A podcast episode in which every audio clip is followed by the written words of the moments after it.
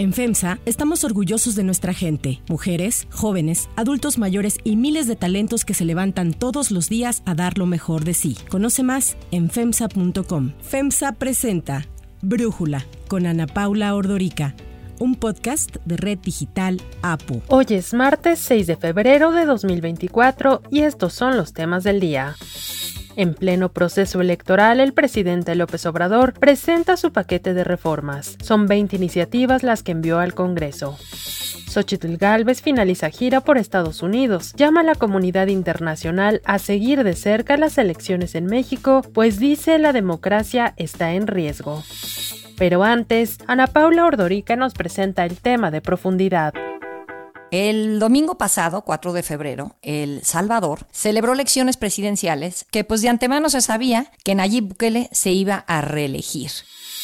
En toda la historia del mundo, desde que existe la democracia, nunca un proyecto había ganado con la cantidad de votos que hemos ganado este día. Es literalmente el porcentaje más alto de toda la historia. Es la diferencia entre el primero y el segundo lugar más alta en toda la historia. Y no solo hemos ganado la presidencia de la República por segunda vez con, el, con más del 85% de los votos, sino que hemos ganado la Asamblea Legislativa con 58 de 60 diputados. Bukele ha sido un presidente polémico, ha exacerbado el culto a la personalidad al grado de amenazar los pesos y contrapesos necesarios para cualquier democracia. Para entender quién es Nayib Bukele, qué significa su reelección para el futuro de El Salvador y de la región, le agradezco a Carlos Martínez, periodista de investigaciones especiales de El Faro, poder estar con nosotros en este episodio de Brújula. Carlos, ¿El Salvador tiene a su Salvador en Nayib Bukele? Hombre, plantear en esos términos a un político es muy peligroso, ¿no? Un político es eso, un gobernante, un administrador, em, un, un, líder en todo caso, aquellos que consiguen serlo, pero de ninguna manera uno espera que un político sea un salvador, ¿no? Ese es casi una categoría, una categoría moral. presidente Bukele, eh, como otros políticos, no es nuestro salvador, el presidente es nuestro presidente y se convertirá en una persona que gobierna el país de manera ilegal, pese a que la constitución lo prohíbe en seis artículos de manera explícita. De manera que dentro de mis consideraciones, presidente, luego de su reelección, es un presidente ilegal y por lo tanto gobierna El Salvador desde la ilegalidad. Eh, leía que para entender lo que han significado estas elecciones en El Salvador hay que entender tres números. El primer número es dos. Desde que asumió la presidencia en 2019 Nayib Bukele, su manera de tratar de acabar con, quiero decir, la Mara Salvatrucha y otros grupos criminales han resultado en la encarcelación de 2% de la población adulta del país. El segundo número es 90 que es el número oficial de cuánto ha caído la tasa de homicidio en El Salvador. 90% desde el 2015 es este otro número importante.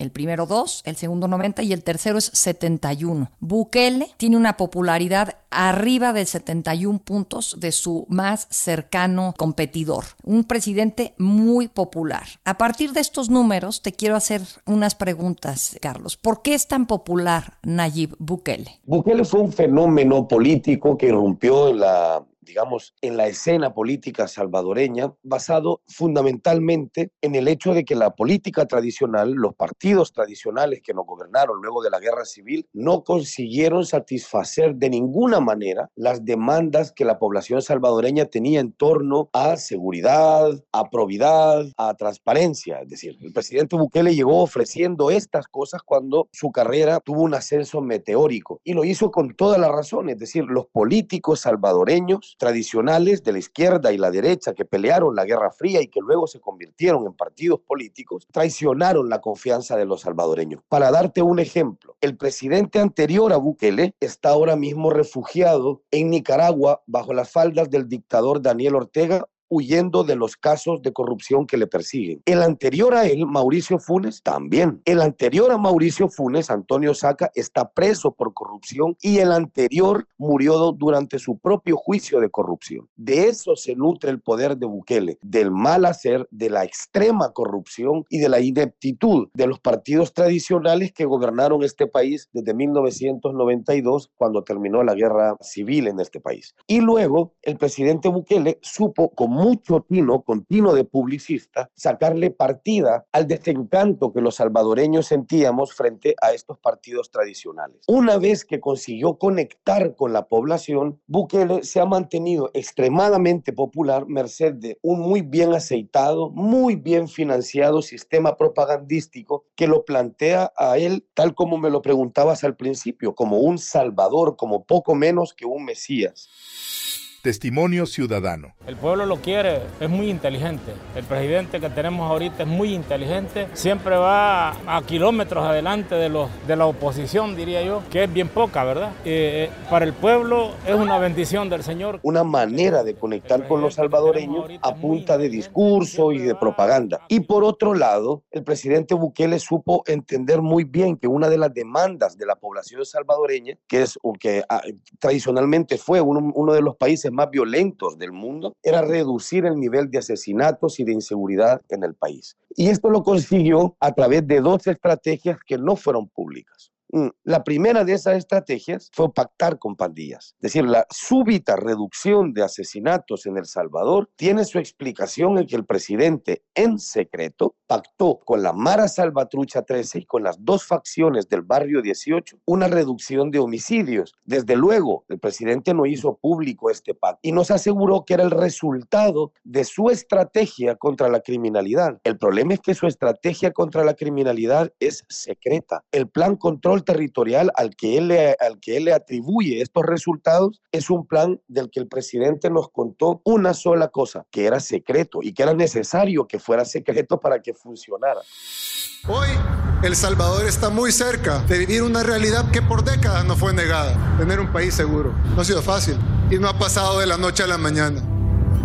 El plan control territorial ha sido vital para ganar la guerra contra las pandillas. Cuando sus pactos con las pandillas se rompieron, el presidente recurrió a otra estrategia, que es el régimen de excepción en el que este país tiene casi ya dos años, con las garantías constitucionales básicas suspendidas y que ha llevado a la, cárcel a cerca a más de 75 mil personas, dentro de las cuales abundan las acusaciones de violaciones a derechos humanos, de eh, capturas arbitrarias, torturas e incluso muerte al interior de las prisiones.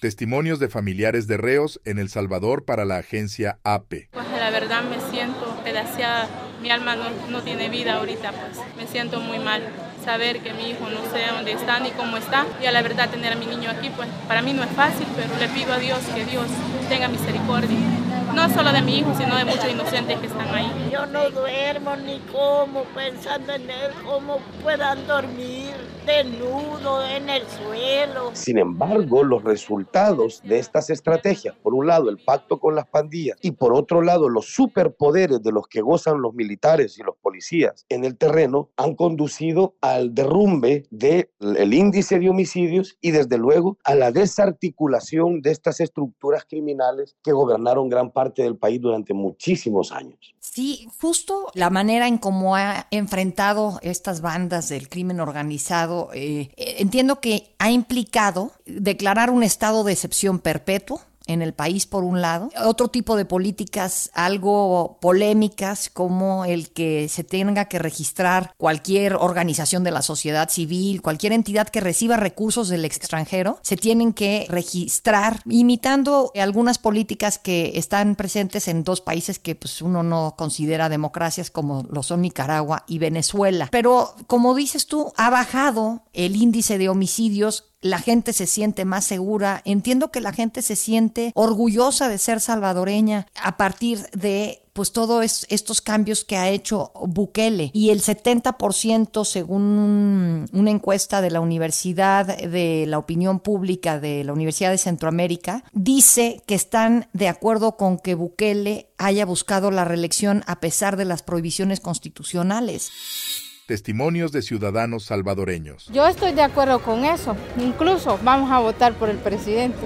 Ha hecho muy, muy buenas cosas por el país, muchas buenas cosas y en lo personal creo que le, le doy su apoyo. Qué éxito para Bukele, ¿no, Carlos? Y qué temor para el país. Sí, mira, el apunte es este. Ante un país desesperado y un país cuyas demandas y cuyas necesidades no habían conseguido ser satisfechas por la democracia, Nayib Bukele, como el resto de gobernantes autoritarios, prometen trucos de magia y de prestidigitación que ofrecen resolver milagrosamente los problemas del país en un santiamén. Lo cierto es que las primeras muestras de efectividad, particularmente la que se refiere al tema de seguridad pública, le han granjeado una enorme popularidad. Ciertamente esta era una población angustiada y asfixiada por el poder criminal de, de, las pandillas. Imagínate si en México un presidente consiguiera de la noche a la mañana, independientemente de los instrumentos que hiciera, someter al narco, ese presidente se hiciera de la noche a la mañana muy popular. Probablemente se convertiría en un mesías. En ese, pues pasa lo mismo en El Salvador. La, para las personas, la forma en la que se ha desarticulado a las pandillas es menos importante que se haya desarticulado a las pandillas. Y la mayor parte de la población le resultan ajenos, digamos, conceptos o le resultan demasiado abstractos, conceptos como el Estado de Derecho, la presunción de inocencia,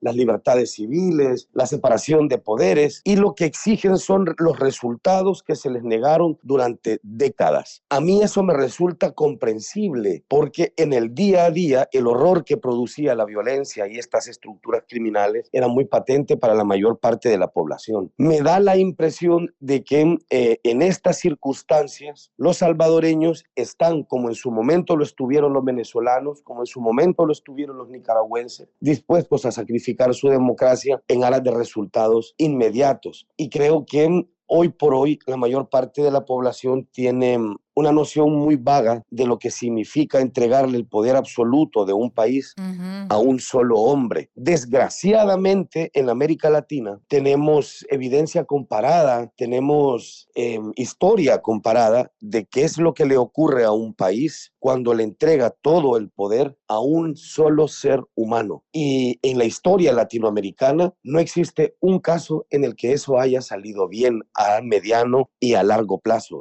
Entregar los derechos entregar el Estado entero a una persona, eso no salió bien en Venezuela, eso no ha salido bien desde luego desde hace más de medio siglo en Cuba, eso no ha salido bien en Nicaragua, eso no salió bien con Fujimori, es decir, comprensible, me parece a mí, la comprensible ansiedad de una población por encontrar resultados inmediatos conduce a esa misma población a entregar a mediano y a largo plazo cosas muy valiosas, como la democracia, por ejemplo. ¿Y qué ha pasado con la libertad de expresión, la libertad de prensa, con cómo pueden actuar las organizaciones de la sociedad civil. Entiendo que el presidente ha utilizado Pegasus, esta herramienta de espiar pues a varios periodistas, entre ellos eh, los de el medio en el que tú estás, en el Faro. Es, mira, el, el, el asunto también de las personas que pretenden encarnar a un gobierno en el caso del presidente Bukele, que es una de esas personas, son normalmente gobernantes que prefieren el monólogo, es decir, establecer su narrativa sin que haya reparos para ella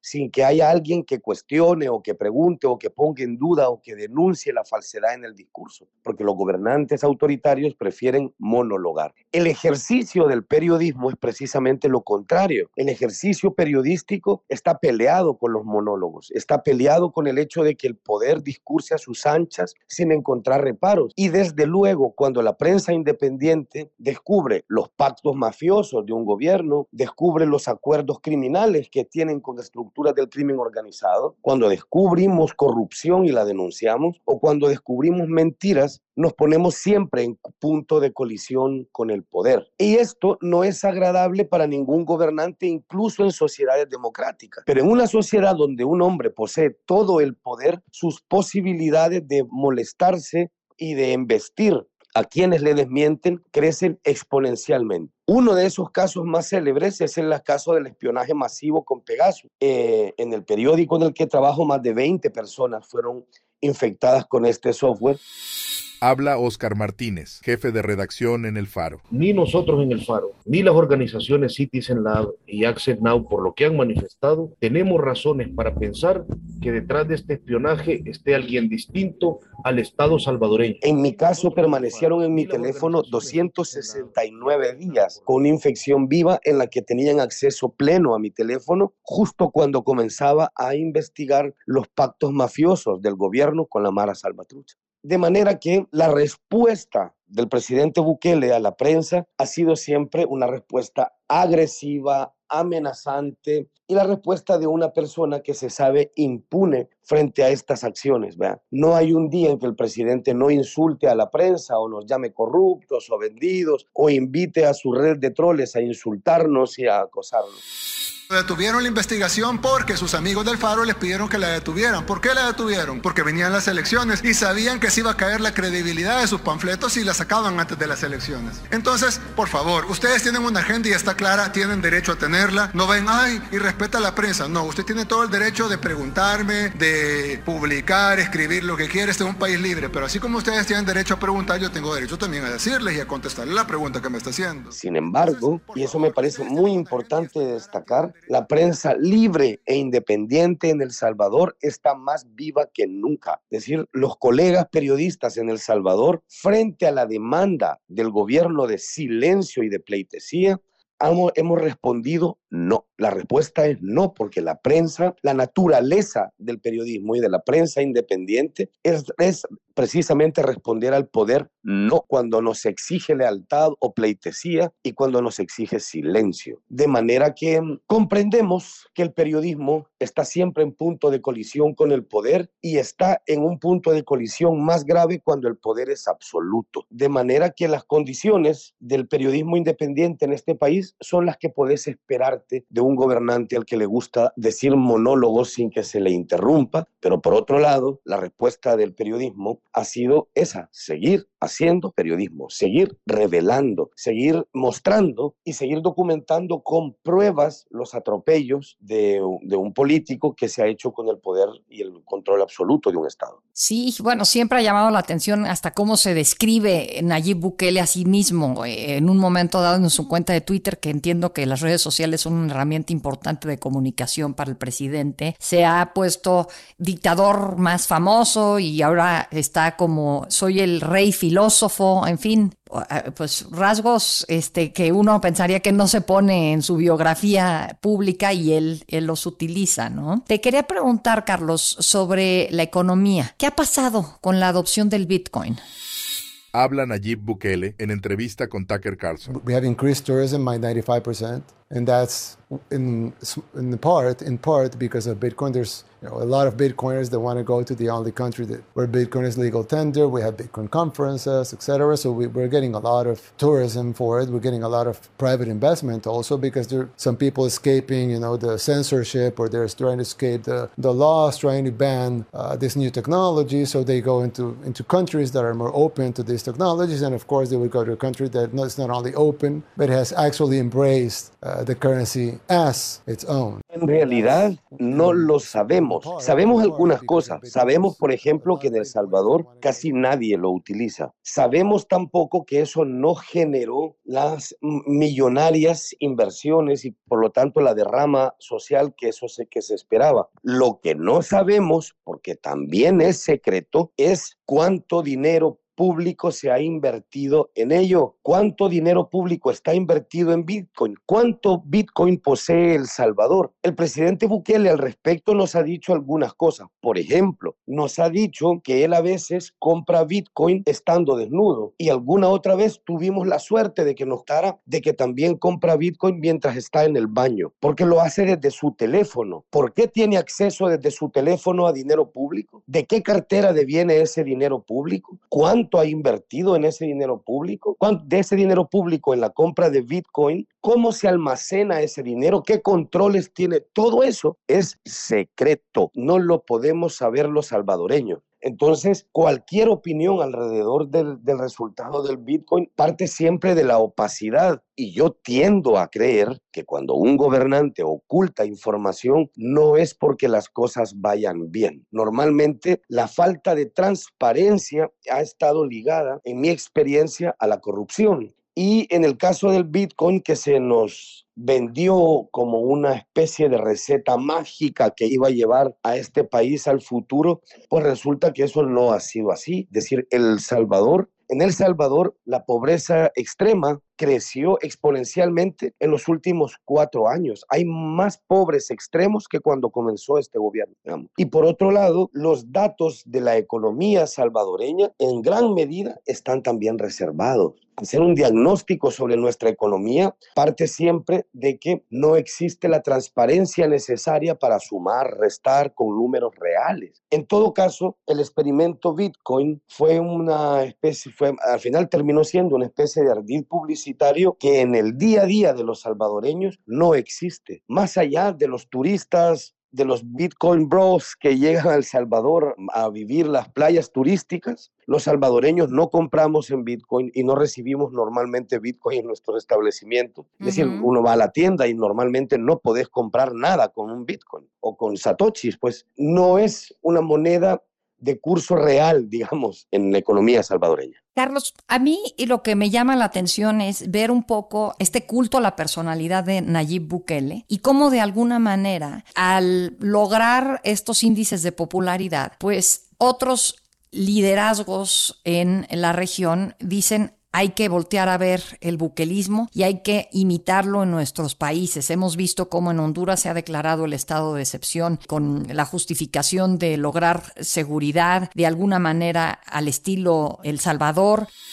Habla Xiomara Castro, presidenta de Honduras. La Policía Nacional debe de recuperar en el menor tiempo posible los espacios públicos asaltados y controlados por el crimen organizado y sus pandillas. Para fortalecer esta estrategia de recuperación inmediata de los territorios sin ley, en los barrios, en las colonias, en las aldeas, en los municipios y en los departamentos, declaro emergencia nacional en materia de seguridad. Como en Guatemala, en Perú, en Argentina, están los líderes hablando de adoptar este buquelismo. ¿Tú qué piensas para otros países y esta imitación de lo que ha ocurrido en tu país? Me parece que para imitar al gobierno del presidente Bukele hay que conocer lo que querés imitar, ¿verdad? Es decir, si cuando uno se refiere al modelo Bukele, lo único que está hablando es de sacar prisioneros desnudos para formarlos en un patio, es que ese no es el modelo Bukele, esa es la propaganda del modelo Bukele. Eh, en realidad para imitar al presidente eh, Nayib Bukele, lo que habría que hacer es destruir el Estado de Derecho. Lo que habría que hacer es destituir ilegalmente la Corte Suprema de Justicia, destituir ilegalmente al fiscal general de la República, destituir ilegalmente a gran parte de los jueces y sustituir a todos los funcionarios que he mencionado por siervos del presidente, por leales al presidente. Y una vez sustituidos estos cargos por cargos afines y leales, pasar leyes que no podrían pasar si existieran una Corte Suprema de Justicia, como por ejemplo reelegirte. La Constitución prohíbe la reelección en seis artículos de manera absolutamente explícita. Habla Eduardo Escobar, director ejecutivo de Acción Ciudadana en entrevista con CNN. La candidatura de Nayib Bukele para la presidencia de la República sin duda es inconstitucional. En El Salvador la reelección inmediata está prohibida por la Constitución, tiene varias disposiciones que claramente señalan que quien haya ejercido la presidencia en el periodo anterior al nuevo periodo eh, no puede ejercer la presidencia. Entonces, digamos, en términos sencillos, la Constitución no permite la reelección elección inmediata. Pero curiosamente los funcionarios en la Corte Suprema de Justicia nombrados por Bukele interpretaron que todos esos artículos decían que el presidente se, tenía derecho a reelegirse. Entonces, imitar el modelo Bukele implica necesariamente destruir el, Estado de Derecho, la separación de poderes y poner a todo el Estado en función de un solo hombre. Ese es en realidad el modelo Bukele. Y para lograrlo, el modelo Bukele exige hacer lo que haga falta para mantenerse en el poder. Todo lo demás es propaganda. Es imposible replicar el modelo salvadoreño del presidente Nayib Bukele con separación de poderes, con Estado de Derecho, con una verificación constitucional independiente y técnica y por lo tanto el modelo Bukele no es un modelo de seguridad pública, el modelo Bukele es un modelo de desmantelamiento de la democracia. Pues es realmente preocupante, Carlos, te agradezco muchísimo, Carlos Martínez, periodista de investigaciones especiales del Faro, por estos minutos, esta plática, este análisis para Brújula. Gracias a vos y gracias por el interés sobre lo que ocurre en mi país. Antes de continuar, quiero pedirles que en la plataforma que nos escuchen, ya sea Spotify, Apple Podcast, la que sea su favorita, que por favor nos califiquen, de preferencia con cinco estrellas, y que también compartan el podcast y comenten lo que les gusta, lo que no, lo que sienten que le podemos mejorar. Ahí en Spotify hay la posibilidad de comentar. Todo esto es para que podamos seguir creciendo y ofreciendo el podcast para ustedes sin costo hay otras noticias para tomar en cuenta. 1. Paquete de reformas.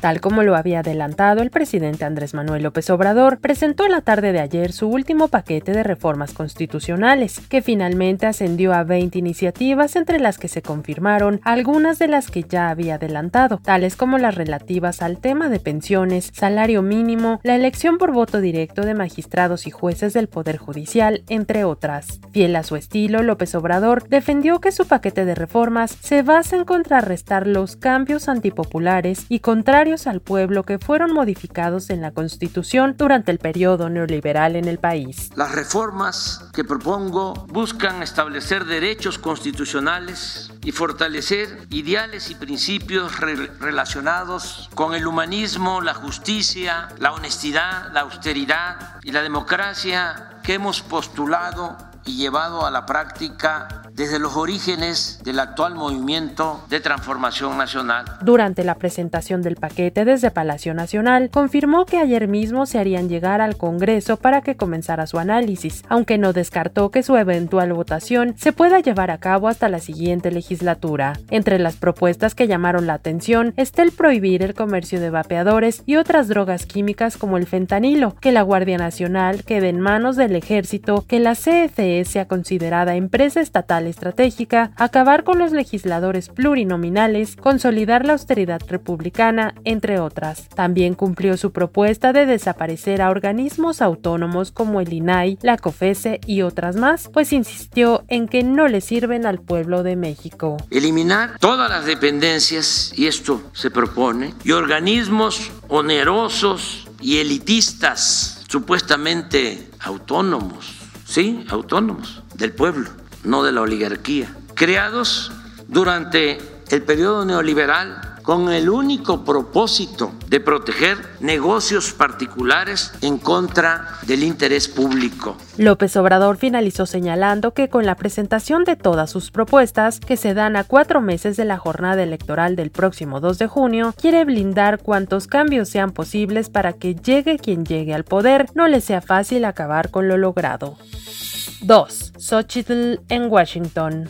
La candidata presidencial de la coalición PAN-PRI-PRD, Xochitl Galvez, concluye este martes su gira por Estados Unidos luego de seis días de actividades. Desde Washington, segunda escala de su viaje y donde visitó el Wilson Center, dijo que aunque los comicios son un asunto que solo compete al pueblo de México, las circunstancias actuales hacen indispensable que las fuerzas electorales de todo el mundo observen el proceso electoral. Yo les pido que estén muy atentos y nos acompañen en este difícil periodo hasta la elección de junio. Les pido que sigan de cerca lo que pasa en México y apoyen a las organizaciones. No piensen ni por un instante que los intereses de Estados Unidos en migración, seguridad, comercio o en cualquier otro tema avanzarán con el regreso del autoritarismo a México. No dejen que el intento de terminar con la joven democracia mexicana caiga sin aliados ni testigos. La banderada de la coalición Fuerza y Corazón por México alertó que un triunfo de su rival Claudia Sheinbaum supondría un regreso al autoritarismo y un intento de terminar con la democracia mexicana, además de que denunció que la elección tiene los dados cargados en favor de la morenista y en que Sheinbaum está usando recursos del gobierno para comprar el voto de los mexicanos más pobres. Xochitl Galvez insistió en la preocupación que genera la penetración que el crimen organizado ha tenido en todo el país, alcanzando niveles sin precedentes durante el sexenio de López Obrador. Finalmente, la candidata presidencial acusó al presidente de coquetear con Rusia y China y de utilizar la inmigración y el fentanilo como una herramienta de chantaje contra Estados Unidos. No hay voluntad de colaborar con Estados Unidos. La visión populista nacionalista de López Obrador tiene una sola prioridad, mantener a Estados Unidos lejos para seguir concentrando su poder. Para eso, fingirá cooperación, pero no cooperará. Hoy somos socios, pero no somos aliados. Para cerrar el episodio de hoy, los dejo con música de algunos de los ganadores del Grammy de este año. La edición número 66 de los premios Grammy se llevó a cabo en Los Ángeles y las mujeres arrasaron. Entre las artistas triunfadoras se encuentra Taylor Swift, nominada a seis premios de los cuales ganó dos, álbum del año y mejor álbum de vocal pop. Miley Cyrus consiguió su primer Grammy a la mejor interpretación de pop solista por su éxito de 2023, Flowers.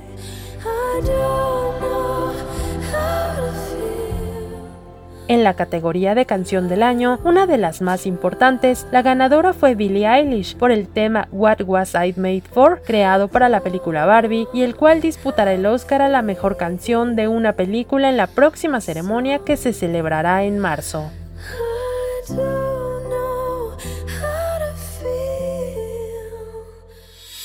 Yo soy Ariadna Villalobos. Brújula es una producción de Red Digital APO. En la coordinación y redacción, Christopher Chimal y en la edición, Cristian Soriano. Los esperamos mañana con la información más importante del día. Oxo, Farmacias ISA, Cruz Verde, Oxo Gas, Coca-Cola FEMSA, Invera, Torrey y PTM son algunas de las muchas empresas que crean más de 245 mil empleos tan solo en México y generan valor como parte de FEMSA. FEMSA presentó Brújula con Ana Paula Ordorica, un podcast de Red Digital APO.